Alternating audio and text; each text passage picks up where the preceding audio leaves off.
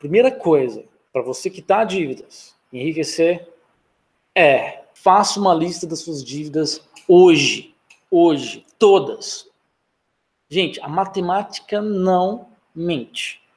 Então, se você nem sabe quanto você está devendo exatamente centavo por centavo, como é que você quer resolver o problema?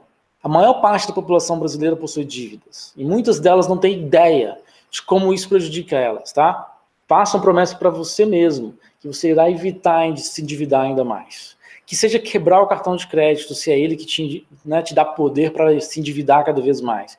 Que seja, cara, se trancar no, no quarto no sábado e domingo, estudando qualquer outra coisa, de menos ir para o shopping gastar, ou entrar numa, numa loja e comprar alguma coisa para suprir o seu ego.